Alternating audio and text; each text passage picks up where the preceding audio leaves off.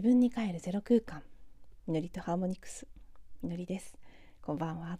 こんにちは。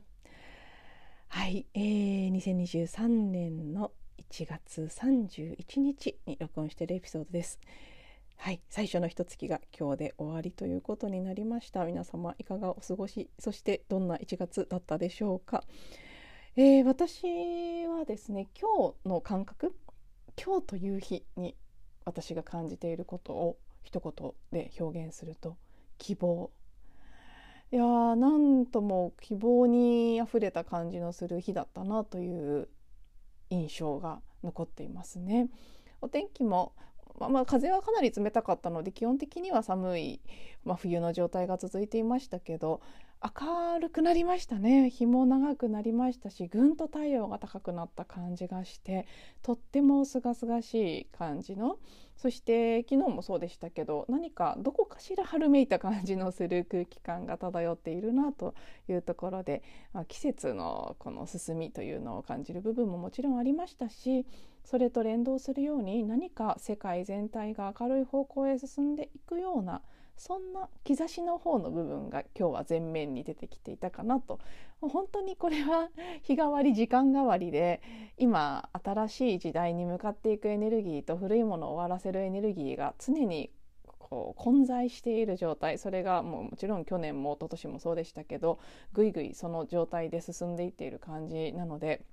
まさに季節が三寒四温と言われるように寒くなったり暖かくなったりっていうのを繰り返しながら変化していくのと全く同じ感覚ですよね。古い時代的なもうその人類の歴史の中での冬の時代がまだあ終わったかと思ったけどまだ冬だったんだって思わされる日があったかと思えば今日みたいにぐんと春が近づいたような感じがする日もあってということでうん。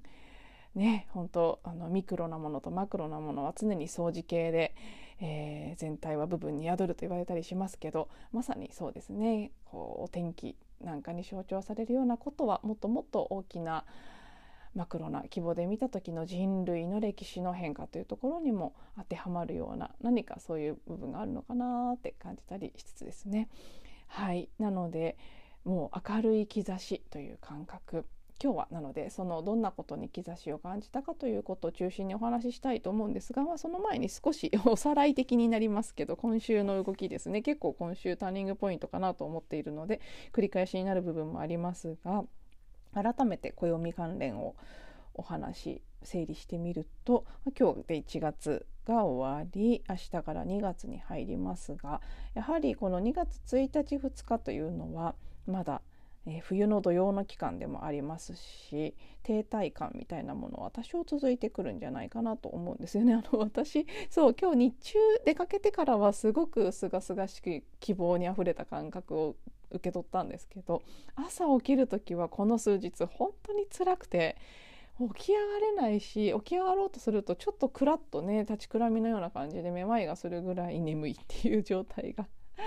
続いていてで今朝そのまあ、重たい体やめまいがしてる感覚を感じながらうわなんかなかなかしんどいなと思ってふとあそういえば今って冬の土曜だよねって思い出したんですね。なのでうんあそうだそんな元気いっぱい動ける感じのタイミングじゃないなきっとって思ってちょっと納得したんですけどはい、えー、節分の日2月3日までということでしたかね。確か立春から、えー、土曜が明けるということだったと思うんですけど体調も整わないことが多い時期ですし、ね、いろんなことを始めたりするのには適してないタイミングだということでぐっと動き出す感じがしないのはその辺も関係してるのかなって思ったりしました。なので改めてあのサウンドヒーリングのコースを無理やり先週始めようとしなくてよかったなってちょっとほっとしたりもしたんですけど やっぱり本格的に動き出すのは立春明けそして本格的にというか準備が本格的に始まるのが立春明けそして本当に本当に本格的に物事が動き出すのは春分からという感じなんじゃないかなってこれはもう例年そういう傾向はありますけど今年もやはりそんな感じを今私は予感しています。なのでね今週はまずそう3日に節分があってこの日節分の日が、えー、マヤ暦のツォルキン260日のカレンダーの中での1の日始まりの日です260のサイクルが一旦終わって次の1に戻るのがこの節分と重なっていますね。なので一つ節目になることは間違いないんじゃないかなと思います。そこからダダダッと続きます。翌日立春ここもはい結構大きなターニングポイントじゃないかなと予感がしていて5日は、えー、まあ、まだまだ立春のエネルギーが続くと思うんですが一粒万倍日でもあります。そして翌日6日早朝えー、まあ、深夜に近いですね。3時29分というふうに私の手帳には書かれてますけど満月を迎えて獅子座での満月ですね。王者のサインでもある。もう本当に、まあ、水亀座のお迎えでもありますからやはりこれもまた新しい時代というテーマに深く関わってきているような、うん、獅子座での満月を迎えてそして翌日から「えー、また私が使っている13の月の暦という手帳では新しい月に入るということですね。銀河の月8月にあたる8ヶ月目に入っていくのが2月7日からということでですね、うん、結構ここ節分立春そして満月というふうにぐいっとこう続く感じが、うん、この4日間ぐらい大きい転換をまた一段ともたらしてくれるのかと最近もう常に常に変化していってますから いつがとかどこがとか分かりにくいですけどただやっぱりここはなんとなくね押し出される感じが強まるんじゃないかなというふうには感じますね。はいそしてその予兆がもう今日あ今思い出してみると昨日も結構そういう感はあったかなと思うんですけど今週に入ってぐんとこう季節も新しい時代感も一歩また進んだ感進んだ感というか希望って感じなんですね今日は。本当に。さっきも言った通り気配なんですけど。でも明るさが増したような感じがしますね。で具体的にこう一つバンと大きなことがあったというよりは今日一日を通してちっちゃくちっちゃく明るい気持ちになる出来事が多かったっていうのが出来事とか情報に触れることが多かったっていうのが私の実感なのでそれらをこうかいつまんでご紹介していこうと思うんですけどまずこれはねプライベートなことですけど今日は久しぶりにすごく気の合う友達とランチをしてとても美味しいあのフレンチビストロに行ってお食事を楽しんだんですね。会うのもちょっと久しぶりだったんですけどそれぞれ事情があってでも本当にいつも離れていても会ってなくても同じ感覚で同じようにこう世界や物事を見ている仲間の一人なのですごく心地よく時間を過ごしてそれでねややっぱり私こういう人とずっと付き合っていきたいわって改めて思って何かこうそういう、ね、仲間であったり友達がいるそういう存在の人がいるということにまず一つすごく希望を感じましたしあの私の友達っていうことを抜きにして考えても本当に素晴らしいとっても優しくて本当に愛にあふれて素晴らしい人なのでなんかこうその存在そのもの？あこういう人がいるから世界は大丈夫みたいな。そういう意味でも希望を感じたりもしました。でお店も素敵だったんですね。すごくお食事も本当に心がこもったこう行き届いた感じのある丁寧に作られたお食事をいただくことができてそれも昨日の話の続きにもなりますけどこういうお店がまだね、減ってきたとはいえまだまだあるっていうことにももちろん希望を感じましたし食事が終わった後はちょうど飯田橋でランチをしていたので東京大神宮伊勢神宮の東京の分社にあたる神社ですね。私はあの母校中学高校が飯田橋と市ヶ谷の間にあったので飯田橋は学生時代のホームグラウンドみたいなもので友達とよく食事に行ったりした思い出の街の一つでもあるんですけどなので東京大神宮も最近はすなまっちゃいましたね。東京大神宮も。最近はすごくあの縁結びで有名になってとても人気のある常に混んでいる神社になりましたけど私にとっては、まあ、そうやって有名になったからということではなく馴染みの場所の一つで、まあ、長年えー、初詣も必ず東京大神宮に三が日に行っていたんですけど一昨年三が日に行くともらえるミニエマが12の干支全て揃ったので 一昨年で。確か去年からだったかな、えー、少し、まあ、それはその自分の中の慣例はやめて、うん、別の神社に行ってみたりあるいは特に三が日にこだわらず行ってみたりというふうに切り替わり始めたんですけど今年もなので別にそういうふうに計画はしてなかったんですがなんだかんだまだ初詣感の残る1月中に東京大神宮に行けたことは嬉しかったですし年末冬至の頃に伊勢に伊勢神宮に行く予定だった旅行がキャンセルになってたのでそういう意味でも大好きな伊勢神宮のエネルギー久しぶりに浴びることができてそれも嬉しかったですね。すごくお参りしている時もあの東京大神宮も花がたくさん植えられていたりして一段と前行った時よりも明るい感じが今日は増していたなというのがちょっと印象的でしたね。相変わらず人はたくさんいましたけど。まあでも本当気持ちよくお参りをして。で駅に戻って最後友達と別れる直前に駅の前で立って話していたら後ろからすごくね明るく照りつける太陽と太陽がちょうどあの太陽の前に割と大きな雲がかかってその雲がすごく神秘的に光っていたんです。で友達が気が付いて「あなんかすごく綺麗だね」って言ってそっちを見てたんですけどでも本当不思議な感じの太陽と雲の状態で2人で「あ絶対宇宙船いるよねあの雲の向こうに」なんていう話をしながらですね、はいまあ、もう何がしかのこう宇宙存在はいたと思うんですけど そんなことを話して何かその守られている感というか今世の中で起きてることを見るとすごく不安になることもありますが水面下ではもう工事の存在であったり宇宙存在であったり、ま、そういうのは信じる信じないそれぞれありますけど何かしらのサポートするエネルギーもすごくたくさん来ている。実際本当に助けがいろんな形で介入が入っているんじゃないかというふうに私とその友人は思っているのでうん何かそういう感じのこう守ってくれる存在応援してくれてる存在がそこから光を放ってくれたような感覚がありその雲にも希望を感じたっていうもうこれはもう感覚的なことなので。でもはい。結構そういう直感的なものって大事だとも思うのでねああすごい何かが起きてるなそして守られてるなっていうのを感じることができたんですよね。そして帰ってきて家に着いてすぐ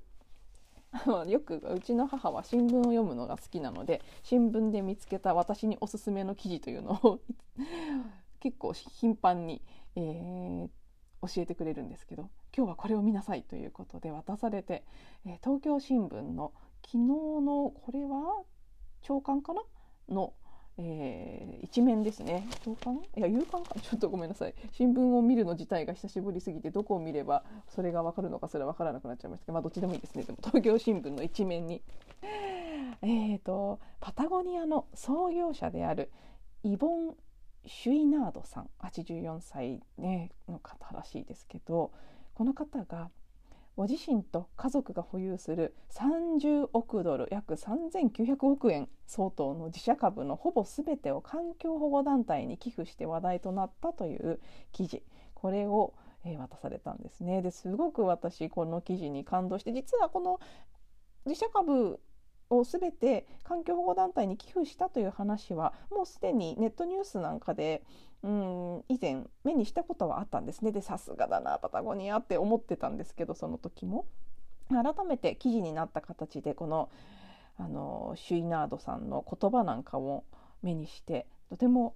感動したのでちょっと記事の中身を、えかいつまんでご紹介したいと思います。まずそうですね、えーと、私も知らなかったんですけどパタゴニアという会社今では衣料品を中心としたアウトドア用品を世界中で販売する企業ですけどもともとはこのシュイナードさんがロッククライマーとして活動していてなのでクライミング道具を作る。そういう鍛冶屋さんから始まったそうです。でクライミング用具の鍛冶屋だったシュイナードさんが1973年に創業したパタゴニアは現在世界全体で1300億円以上の売上高を誇る。しかし自身は大富豪と呼ばれることに馴染めず昨年に自らの資産の大部分を手放すことをためらわなかったという。でここのこのセリフがもう、ね、私すごいしびれちゃったんですけど次の一言ですね。地球が唯一の株主。シュイナードさんは資産譲渡の際同社の新たな形をこう表現したってもう素敵じゃないですか。地球が唯一の株主なんて。もうって思いながら読み続けますね。で、えー、議決権のない株式全体の98%を環境 NPO に移し残る2%の株は新たに設立した組織パタゴニアパーパストラストに信託した。議決権はトラストが全て握りパタゴニアが創業者シュイナードさんの意向を反映させ環境重視の理念を守るように監視する NPO にはパタゴニアが配当金として毎年1億ドルを支払い環境保護に充てられるということですね。でもともとこのねパタゴニアという会社皆さんもご存知だとは思い思いますけど環境負荷の少ない素材を使った製品を開発したり約40年前から社内に託児所を設けたりとシュイナードさんの理想を追求した経営を続けてきたということで私はパタゴニアの製品を初めて買ったのは会社を辞めた直後だったというふうに記憶してます。たまたまコーチングの当時私がコーチからセッションを受けるその場所が大崎だったんですね。で大崎のあの駅に近い駅直結のビルのあの駅から渡るデッキの途中にパタゴニアがあるんですよね。今でも店舗あるんじゃないかなと思いますけど。であんまり知らなかったというかそこまで実際買い物するほどは認識したことがなかったんですけど通りがかりに帰り気になってお店に入ってちょうどもう確かこのハワイのマウイ島に行く予定が決まってたのでそういう T シャツとかその時着るようなあのカジュアルなお洋服が欲しくって見てたんです。そうしたらまあやっぱり私も そういう感度はすごくあの高めなのでもともとその頃はまだ会社辞めた直後ですけどもその頃から分かったんでしょうね。何かここはすごいいい店だぞっていう風に私の嗅覚で感じまして。製品もとてもいい感じがするしお店の方たちも感じがいいしあこういうところは珍しいなと思いながらお買い物をしてで帰りにもうだからそれは9年8年9年前ぐらいになるんですけどあのー当時まだ珍しかったんですけど私エコバッグを持ってたんですね。でも当時から。私もなんか自分で言うのもなんですけど私もすごいなと思いますけど。そうその頃からエコバッグを持ち歩いていて嫌だったんです。過剰包装がすごく。そしたらだからといってそんなお店は当時全然なかったんですけど1個も。パタゴニアはその頃からエコバッグを持ってたら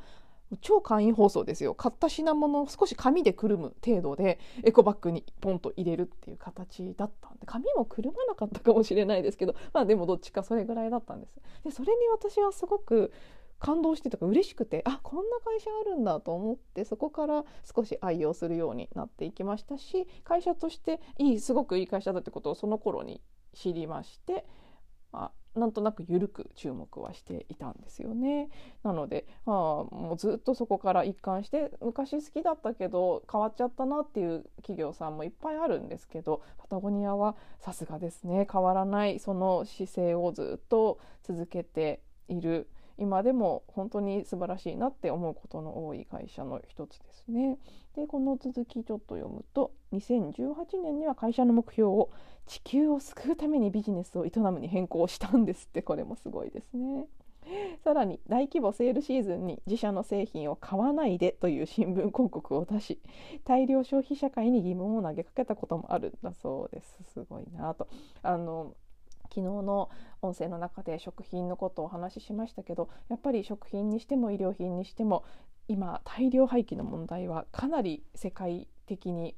私は大きな課題の一つだと思ってます。人類が絶対向き合わなきゃいけない課題の一つだと感じていて結局今の資本主義経済がとにかくたくさん作ってたくさん売ったらいいというふうになってしまっている。そして、えー、GDP を上げるんだと。それが何よりもいいことなんだという経済の指標になっているからこそ私は自動車の会社にいましたけど自動車だって同じです。売れなくてもとにかく1台でも多く新車を売れ売らなきゃいけないと。その一方で何が起きるのかっていうことはこの地球環境という観点においてはもう明白なんですけどそれでも個々の企業は利益追求という形でとにかく新しいものを作って少しでも多く売らなきゃいけないんです。でもそんなのはおかしいよねっていうのはずっとやっぱりその資本主義の真っ只中にいる時も思ってましたし今も私はそういう思いは変わらないんですけどそうは言ってもこう株式会社という存在になってしまった瞬間結局株主第一ということであったりとにかく利益を上げなければもうそもそも何もできないでしょっていうことで済まされてしまうっていうことが当然だった中でです。株式会社でこれをやってる実際やり続けてそしてちゃんと利益を出し続けて世界規模で、えー、存続している会社があるっていうのはもう本当に素晴らしいことだなというふうに思いますよね。でこの続きの部分ですけど、えーと、このシュナイシュイナードさんの今回の決断はロッククライマーとして世界中を旅して地球温暖化の現状を目にし自然を壊すことは私たち自身を破壊することだと痛感したからだという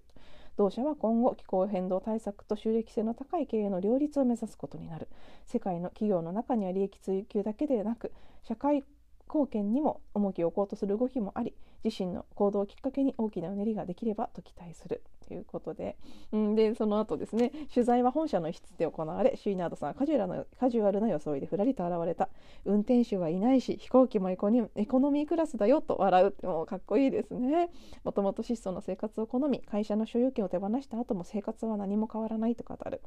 同じ家に妻と50年以上住み携帯電話も通話以外の機能は使わない。ほぼ毎日中古で買った日本車を運転して出勤する資産譲渡の手続きを終えてほっとしていると話しつつ気候変動との戦いは市民や各企業の取り組みが不可欠と話す世界各地の人々に向け自分の強みは何か自分に何ができるかを自らに問いかけてほしいと呼びかけたっていう記事だったんです。でやっぱり日々入ってくる情報の多くがどちらかというとこういった資産家の人であったり経営者であったりあるいは政治家の方であったりが私利私欲のためになんでそんなことしてるのって叫びたくような叫びたくなるようなことをしているというニュースニュースであったり情報の方が圧倒的に多く入ってくる。そして特にまあ、メディアであれ SNS であれそういうこうどうしても人間はねネガティブな方に意識が行きやすいですから私もそういうものをキャッチしてしまいますし発信する人たちもそういうものの方に行きがちな中ですね。この新聞の東京新聞の一面にこの記事がバンと一面の一番あの一最初の記事ということですね。が載っていてこれを多くの人が目にするようになった。そして私のところにこうやって届いたということはそうさっき言ったようにその三寒四温の寒の部分ですね暗い人類にとって冬の時代こんな風に環境を破壊しながらとにかくこう欲にまみれてもっともっとという形でこう経済活動をしてきたその時代から転換しようとしているその春の訪れの気配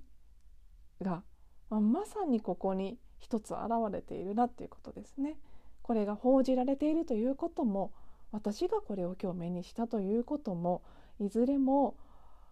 エネルギー的に見たら新しいものが芽を出し始めているというサインでもあるんですよね。なのでいろんなそう闇の部分にもついキッとこうね意識を向けて怒りたくなってしまったりするんですけどどこに意識を向けていたいかということですね。なのでこういう人もいるしこういう会社がちゃんと存続してもう存続してるどころではない世界規模でしっかりこう人気を得て活動しているということ。でちゃんとこの人は自分のその巨額の資産を手放しても十分生きていけるということも含めですね。何かこう大事なことを私たちに呼びかけられている問いかけられているような感じがしてそしてもちろん最後の問いかけですね。自分の強みは何か自分に何ができるかを自らに問いかけてほしいという言葉。ねこれもすごくこの新しい時代というのを迎えるにあたって本格的に立春以降始まっていくその目前にあって今私たちがこの1年をどう生きていきたいのかとかこの先の人生をどう生きていきたいのか生きたいのか自分は何者でどんなふうにその力を使ってどんな社会を作っていきたいのかとかどんな人生を作っていきたいのかっていうことをすごくこうそういう意味で、ね、まだまだその土曜中で停滞感あるというふうに言いましたけどそういう期間っていうのは自分の内側を見てみることにはすごく適してると思うんですよね。なので、まあ、当時で一番こうね夜が長くなったその因が極まったところからまだまだ前年のこう生産の続きのようなこの1月があってその、まあ、もういかにも冬の中の冬みたいな状況の中で私たちはこう静かに内側を感じながらね何者としてどんなふうに生きていきたいのかっていうことをもう一度問いかけ直しながらそしてこう否定的なところからじゃなくてですねあこんな風にこれから本当に今まではできなかったことが何でもできるようになってくるとしたらこんな風に自分は生きてみたいっていうことをうんえあのあの別に具体的にこれをやるっていうことが見えてなくてもいいと思うんですよね。こんな風にっていうこの質感のことですね。だけでも感じていくっていうことをすごくぱり大事かなと、まあ、残りまだ立春に向けて1日2日3日と3日間ありますしね。私自身ももう一段階深く自分に問いかけてみたいなというふうに思いました。はい。ちょっと今最後締めくくりながらふとね明るい希望のところでもう一個思い出したことに気がついたんですけど、あのー、今日友達と会話してる中でメドベッドというキーワードが出てきまして。このメドベッドの話を今日していたことなんかも話をしていたどころか今日何回メドベッドのこと考えたかなっていうぐらい私のうん意識にそのことが浮かんでいるんですね。結構メドベッドに関する情報が入ってきている感じがする。今年いよいよ本当にそのテクノロジーが公開されるというふうに言われていてそうなると世界が大きく変わるだろうなという、まあ、もうほぼほぼ宇宙テクノロジーと言っていいレベルのベッドに寝てるだけで、えー、治療病気を治療できたり何かこう再生若返りのようなことができたりというような技術ですねそんなこともちらほらちらほらちらほらちらほらちらほらじゃなく結構入ってきているということで。はい、そんな希望もありました。では、ちょっと長くなってしまいましたが、最後まで聞いていただいてありがとうございます。また次のエピソードでお会いしましょう。